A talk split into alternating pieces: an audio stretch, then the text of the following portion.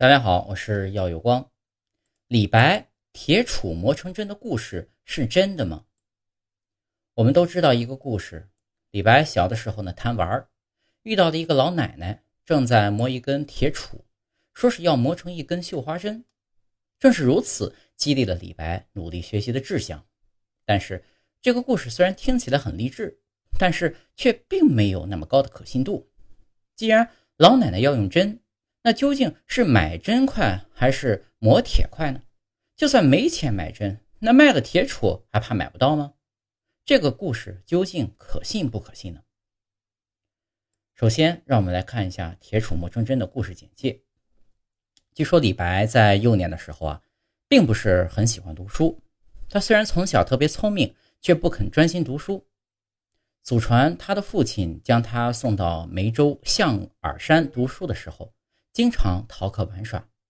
有一天，李白又偷跑出去玩，在经过一道小河边的时候呢，看见一个老妇人在溪边石头上吃力地磨着一根杵米的铁杵。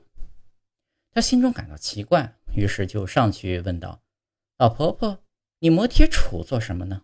老妇人回答：“我呀，要把它磨成绣花针。”李白见那根铁杵足有自己手臂粗细，就吃惊地问道。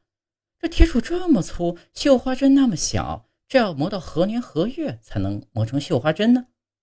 老妇人笑着答道：“只要你肯努力下功夫，坚持天天磨，铁杵总会越磨越细的，总有一天会变成绣花针的。”李白听了之后啊，深受启发，然后联想到自己感到很羞愧，从此他打消了逃学的念头，回到课堂刻苦读书。后来成就了一代诗仙。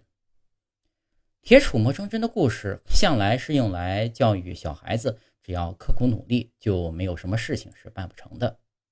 这个故事讲的是李白小的时候，他贪玩没有毅力，不喜欢读书钻研。这个故事呢，被记载在南宋年间一个叫做祝穆的人所辖的《方舆胜览》中。祝穆虽然本人不出名，不过。他的老师和亲戚却非常出名，他就是理学宗师级的人物朱熹。但是我们如今来看看这个故事，一定会觉得非常奇怪：为什么这个老妪一定要把铁杵磨成针呢？他有这个功夫，多干点活，卖个十几二十根绣花针都不成问题。而且他为什么不会磨一些细一点的东西呢？非要磨这个粗粗的铁杵？难道他是早在搞行为艺术吗？无论从什么方面来看。李白的身上都不可能发生这样的故事。李白生活在唐朝，当时的技术并不落后，一根绣花针还是可以轻松的制造出来的，根本就不需要用打磨这种最原始的办法。如果他真的需要针，为什么不会用旧石器时代人们就已经掌握了的骨针呢？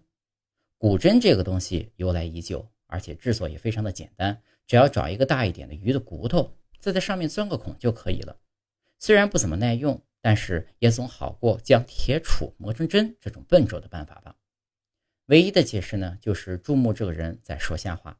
他是想讲一个寓言故事，但是呢，这个寓言故事实在太粗糙了，根本经不起推敲。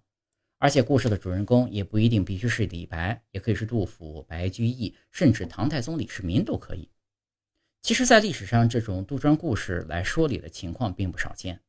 贾宝玉就曾说过，除了四书。杜撰的也太多呢。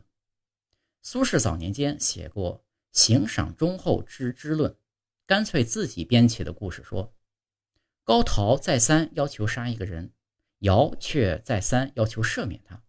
这个故事就连主考官欧阳修都不知道出处。问苏轼，苏轼回答：何必知道出处呢？这种情况，直到今天的社社会中啊，也一直可以看到。网上一直有人冒充各种名人撰写文章。也不署名，也赚不到钱，不知道图什么。还有一些佛经，干脆就是一些人冒充释迦牟尼发表的，但是却被当成了经典。他们也不图钱，不图名声，这种情况实在太奇怪了。自己的想法就自己说出来，为何要假借名人之口说出来呢？